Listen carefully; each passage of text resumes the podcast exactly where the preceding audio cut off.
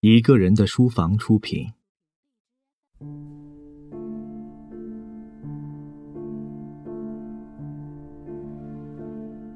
德伯家的苔丝，作者托马斯·哈代，朗读者肖图马。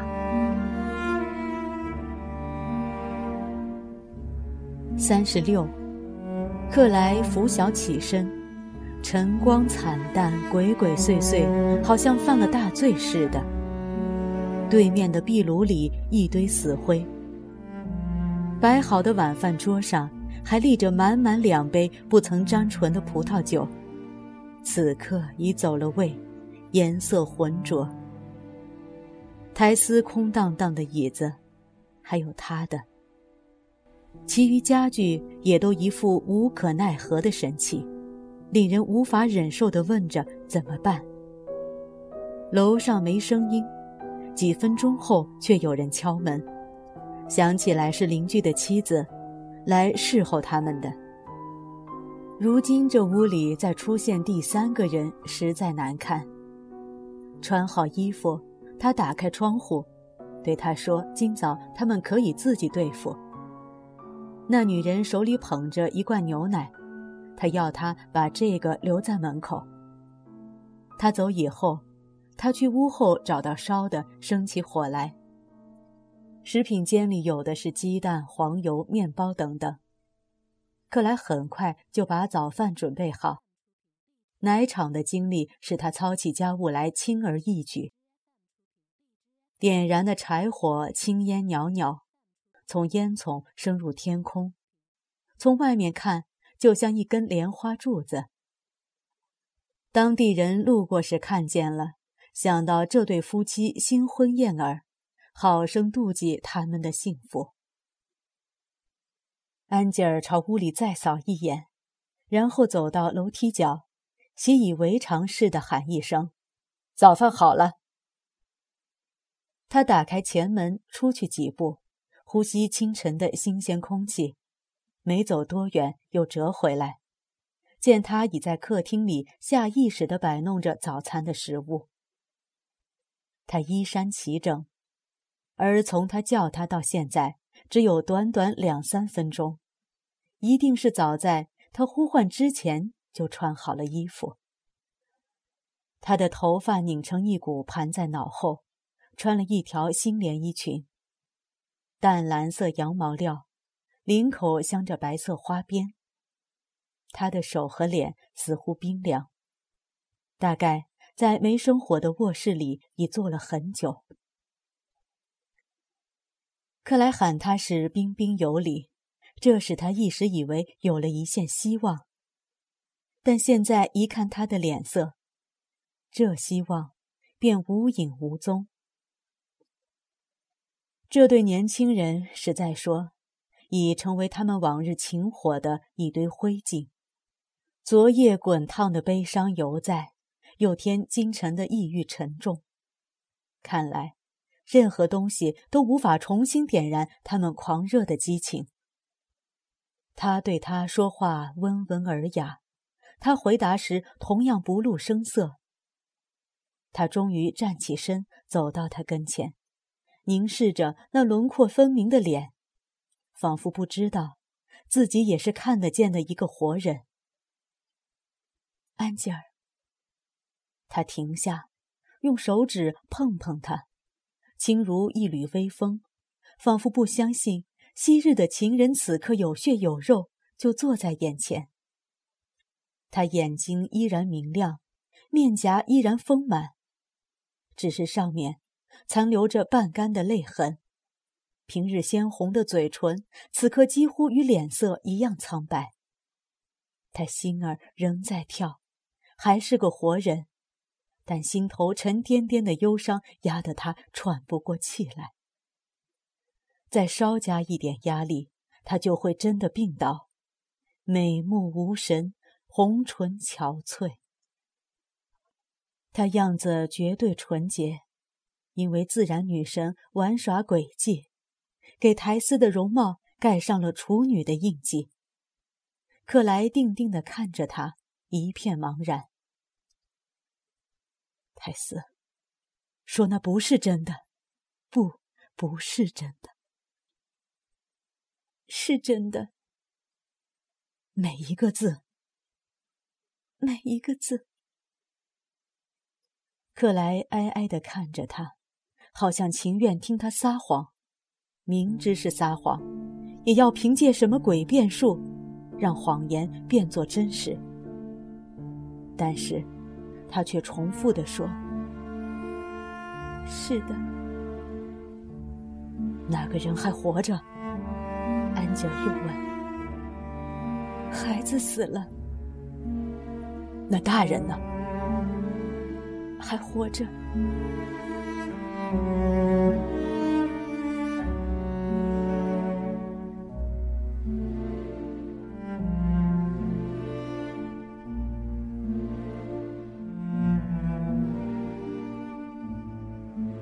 最后的绝望掠过克莱的脸，在英格兰，是。克莱出神的来回踱步。我的处境是这么回事。他突然说：“我还以为，不论哪个男人都会这么以为，放弃一切雄心，不娶有地位、有钱财、懂事情的女人，就完全应该得到一个天生丽质的美女，一个淳朴无瑕的姑娘。”谁知道？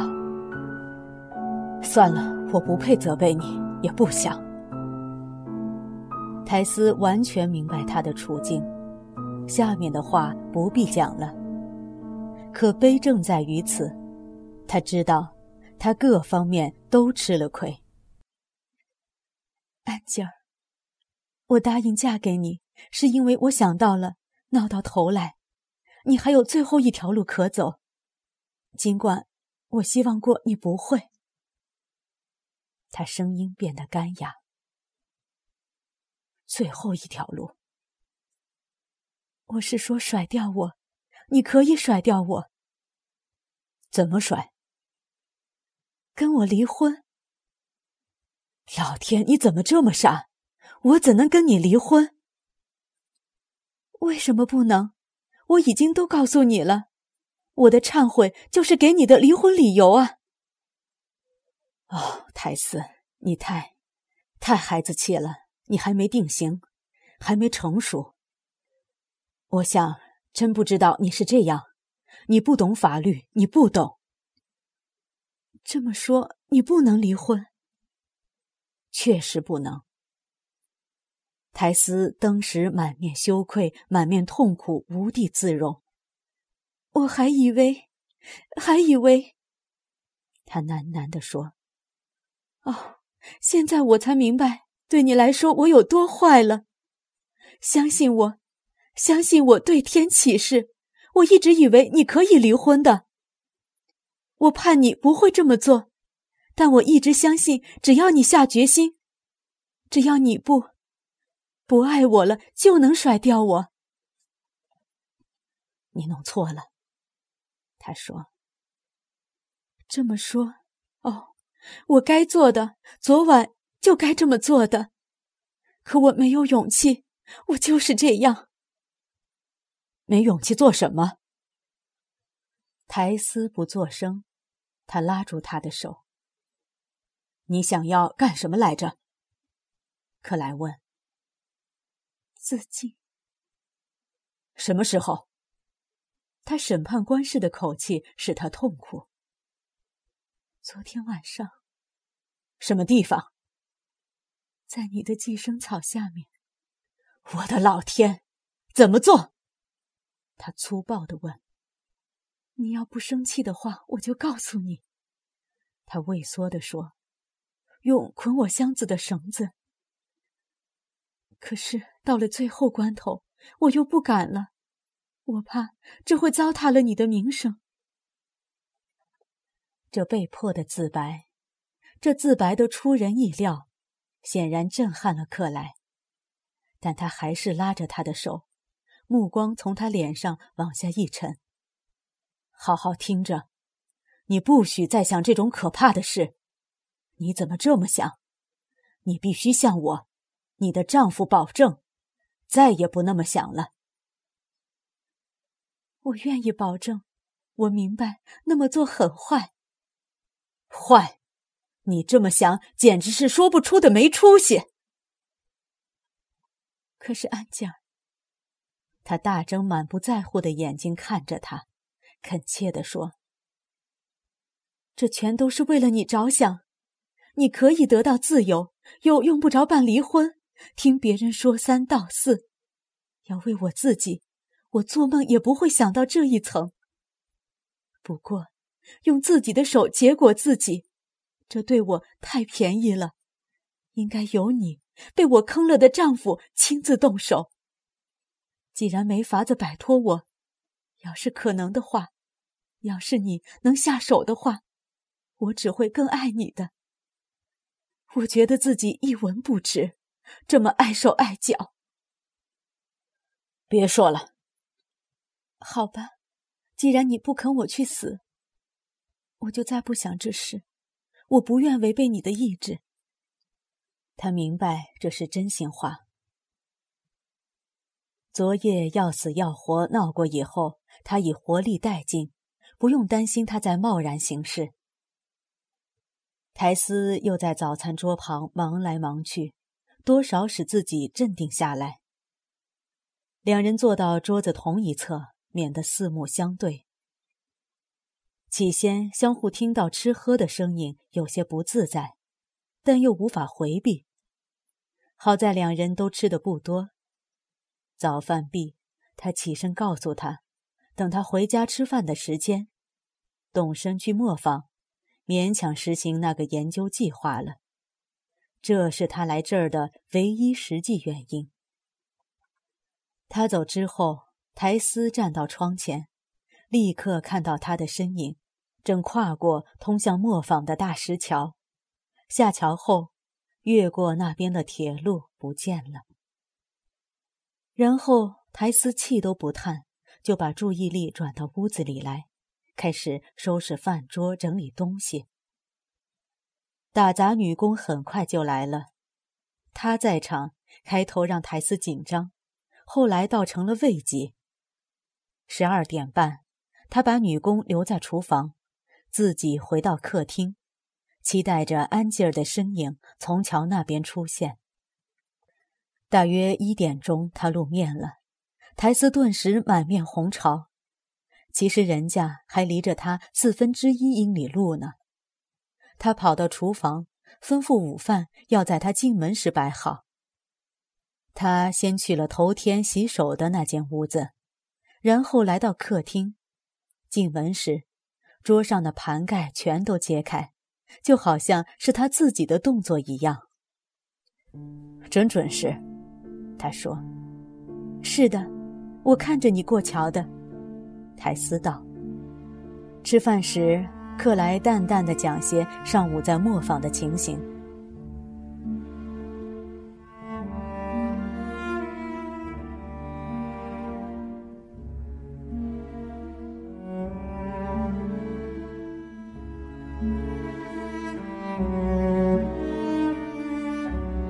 筛面的方法了，古老的机器了。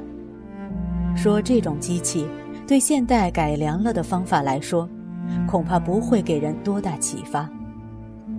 有些东西说不定还是很早以前给相邻教堂的修士们磨面用过的，而教堂却早已化作一片废墟。一小时后，他又离家走了，傍晚才回来。一晚上，他都忙着弄他的文件。苔丝怕碍他的事，就等那个打杂的老太婆走后，进了厨房，在那儿没事找事的忙了一个多钟头。克莱出现在门口。你用不着这么累自己，你又不是我的仆人，是我的妻子。他目光一抬，眼睛亮了几分。我能把自己当做你妻子，真的吗？又可怜的自嘲。你说时只是空名。罢了，我也不指望更多。你可以把自己看成我妻子，泰斯，你是我妻子。你刚才什么意思？我也不知道。他忙说，声音含泪。我以为我，以为我不够体面。我是说，我早就说过我不够体面，而且为了这个，我不能嫁给你。可是，可是你非要逼我。他呜呜大哭起来，把身子扭到一边，这样子本来可以使任何男人回心转意，但对安吉尔却没用。他平时看起来温柔多情，但内心深处却隐藏着一堆坚硬的逻辑，就像柔软的沃土下面深埋着金属矿床，无论什么东西要想穿透它，都非把锋刃碰断不可。他阻挡他容纳教会，也阻挡他容纳苔丝。况且，他的爱情本身就是光芒多、火焰少。对于异性，一旦失去信任，就立刻停止追求。这方面，他与许多容易动心的男人大相径庭。这些男人对理智上鄙视的东西，肉体上都深深迷恋。他等着他止住哭泣。但愿英国的半数女人都有你这么体面。他发泄一通敌视整个女性的刻薄。这不是什么体面不体面的问题，是原则问题。他又数落了台子一通这类的话。诚实的人们一旦发现自己因为只看外表而受到愚弄。就会生出强烈的憎恶，而此刻，克莱仍受到这种憎恶的操纵。的确，在憎恶下面，也有一股同情的逆流。一个通晓世故人情的女子，本可以利用他来征服男人，但苔丝根本没想到这个。他把一切都当做自己活该，连张嘴分辨一声也不肯。他为他献身的那种坚定，到了可悲的地步。尽管天性急躁，可现在不论他说什么，都不会使他失态，因为他根本不为自己着想。任他如何讥讽，也不气恼；任他怎样对待自己，也不把他看作恶意。他现在简直成了耶稣门徒教化的爱之化身。回到了这个蝇营狗苟的现代世界。这一天傍晚，黑夜与早晨都与前面的一模一样。只有一次，仅仅一次，从前独立自由的苔丝斗胆表示了一点轻蔑。那是在他第三次饭后出发去磨坊之际，他离开饭桌时说了声再见，他也报以再见。同时把嘴唇转向他那一边，他没有接受邀请，却连忙转过身去说：“我按时回来。”泰斯顿时挨了一记耳光似的缩了回去。从前，他常常不顾他的反对，硬要吻他的嘴唇，还快活地说：“他的嘴唇，他的气息，一股黄油、鸡蛋、牛奶和蜂蜜味儿，他可以从中吸取营养。”诸如此类的傻话，但是他现在不再感兴趣了。见他突然畏缩，他就温柔地说：“你知道，我必须想个办法。咱们现在非得在一起住上几天不可，免得立刻分手，人家讲你的坏话。但是你该明白，这只是为了保全面子。”是。苔丝心不在焉。就这样，二人于绝望之中度过了两天，同住一间房子，当然，但比做情人时更为疏远。他十分清楚，他果真像他自己说的那样，正在盲目的活动中度日，正努力想出一个解决的办法。他看穿他表面温柔下的决心后。敬畏交加，他这种坚定不移的确过于残酷。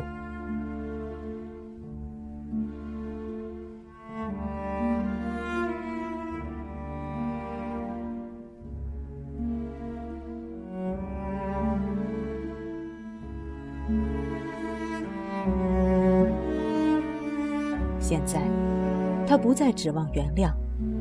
克莱去磨坊期间，他不止一次的想过自己抽身走开，可又担心这么做若让别人知道，不但与他无益，反而更爱他的事，使他蒙受更多耻辱。与此同时，克莱也在绞尽脑汁，不停的苦想，只想到身体生病，形容憔悴、萎靡不振，将他从前对家庭生活欢欣跳跃的向往折损得干干净净。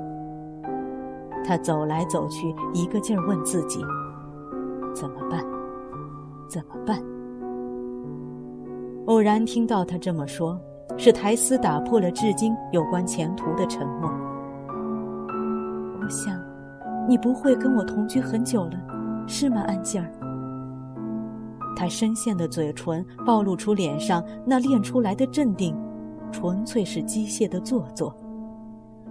我没办法不鄙视自己，克莱说。也许更糟的是，不鄙视你。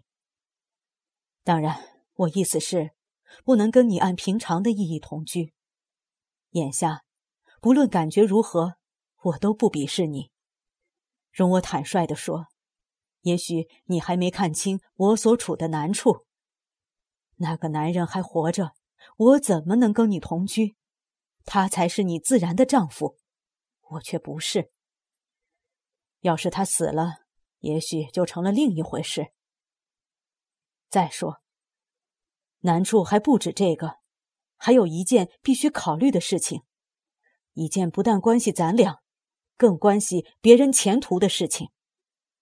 咱们会有的孩子，还有那件过去的往事，因为肯定别人会知道的。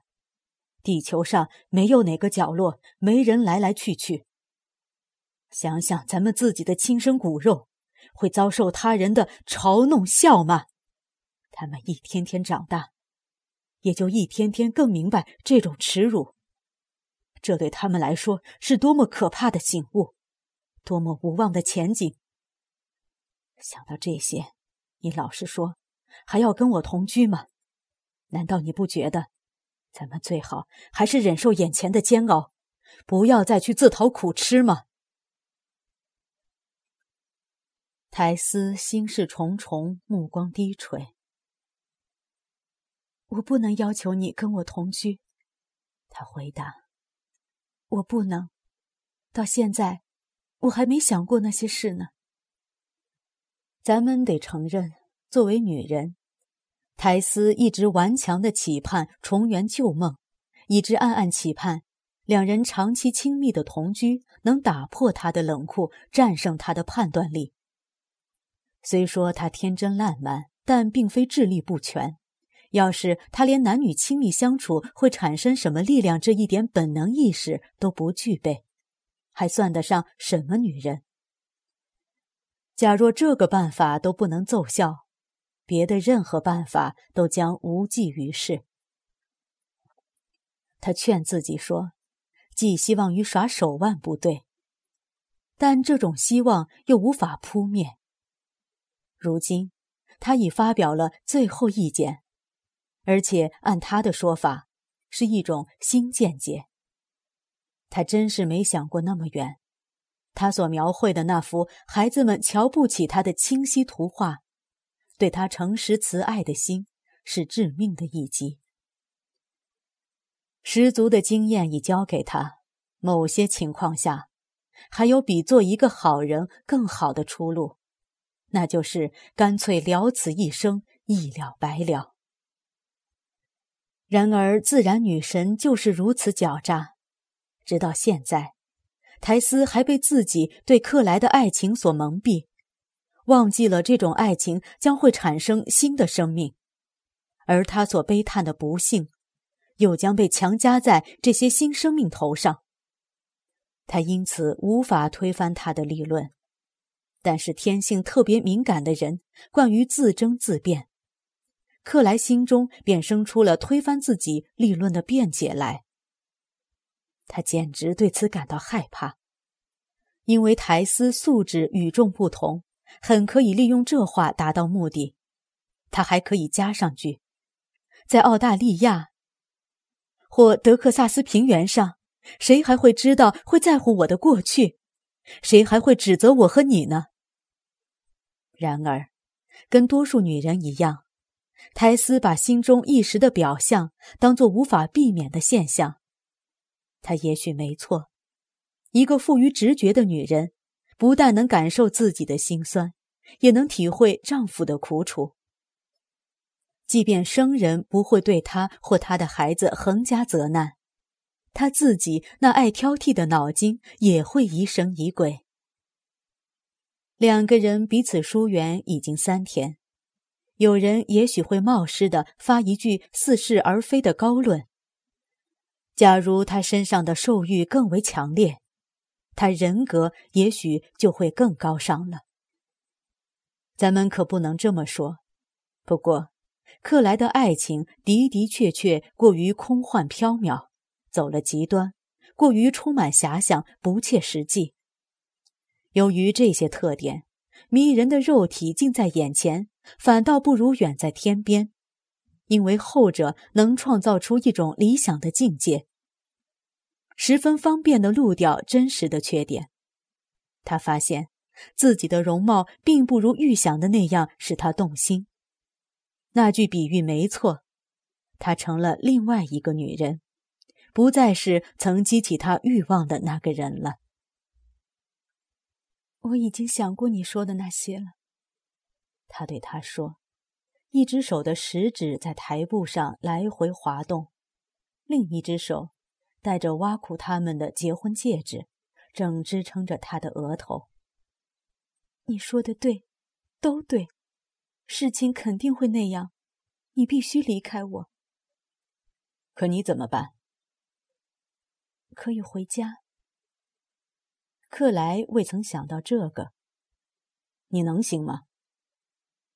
能行，咱们应当分开，可以让这事统统了结，完全了结。你从前说过，我容易让男人昏头，要是我老在眼前晃悠，说不定会害你改变主意，违背你的理智和愿望，过后又会追悔莫及。那时候我的悲伤就更加难以忍受。你真的愿意回家？他问。我想离开你，回家去。那就这样定了。尽管他没抬头看他，听他这么说，却吃了一惊。提出建议与达成协议，毕竟还有区别。他感到一切来得太快。我担心过会弄成这样的，他喃喃地说。一脸逆来顺受。我不怪你，安吉尔，我，我想这样最好。你说的那些话有道理。是的，要是咱们同居，别人也许不会说长道短。但是往后再过些年，你说不定会借一些芝麻小事跟我大发脾气，说不定为我的过去心里窝火，忍不住就数落两句。别人可能会听见，咱们的孩子也可能听见。哦，现在让我伤心的东西，到了那时候就会要了我的命。我要走，明天就走。我也不在这儿待了。虽说我不愿意先提出来，其实心里明白，分居才是办法，至少分居一段时间，直到我把发生的事看得更透彻。能写信给你为止。苔丝偷偷瞟了一眼丈夫，他脸色苍白，甚至浑身战栗。她再一次感到震惊，因为她所嫁的这个人，外表温文尔雅，内心深处却坚定不移。他的意志不可动摇，克服欲念只要精致的感情，根除内容只要空洞的概念，打败肉体只要精神。本性、偏好、习惯，统统好比枯枝败叶，被他一往无前的想象横扫一空。大概注意到他的表情，克莱说：“我离开人们的时候，倒觉得他们更可爱。”又冷嘲的加上一句：“天晓得，说不定哪一天咱们各自腻味了，又会和好如初，凑到一起。天下有多少人都是这样。当天他就开始整理行装，台斯也上楼去收拾自己的东西。两人心里都明白，明早一别，后会无期。尽管表面镇定自若，其实一面准备，还一面借种种猜测宽慰自己。骨子里，两个人都不堪忍受这种生离死别。克莱清楚，台斯也清楚，双方依然相互迷恋。就台斯来说，这倒无需凭借什么教养。分居后的头几天，这种迷恋只会更强烈。但日久天长，自然会渐渐淡薄。况且相距迢迢，头脑更清醒，反对接受他的理由只会更加充分。再说，两个人一旦分手，放弃了共同的家园、共同的环境，新的东西就会悄悄萌芽，慢慢生长。填补各自留下的空白，无法预料的事情就会阻碍原先的打算，从前的计划也就渐渐淡忘。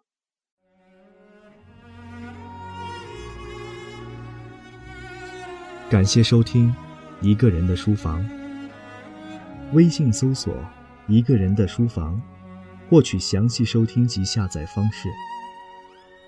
如果您碰巧喜欢我们的节目，请多多向身边爱读书、想读书的朋友推荐，让更多的人听到我们。下期节目见。